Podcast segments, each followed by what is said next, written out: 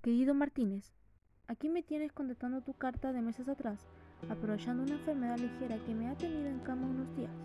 Te había escrito antes porque tú sabes, el trabajo de un plantador de química no es cosa fácil, como ha de ser el de un abogado chileno. El otro día me sucedió algo curioso. Creo que por eso se me ha ocurrido escribir. Habíamos salido, mi mujer y yo, a ver los animales de la granja, al atardecer.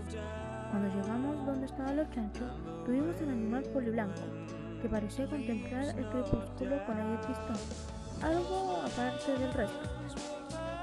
Cuando era mi sorpresa, cuando mi mujer me dijo, mira John, el chancho parece que estuviera inspirado, fíjate, ¿te acuerdas del chancho inspirado? Apuesto a que no. Era ese profesor recién llegado de campo, que tuvimos un semestre, ese rubio gordo, acuérdate, que se lo pasaba leyéndonos de no sé quién y admirando los crepúsculos de Chile.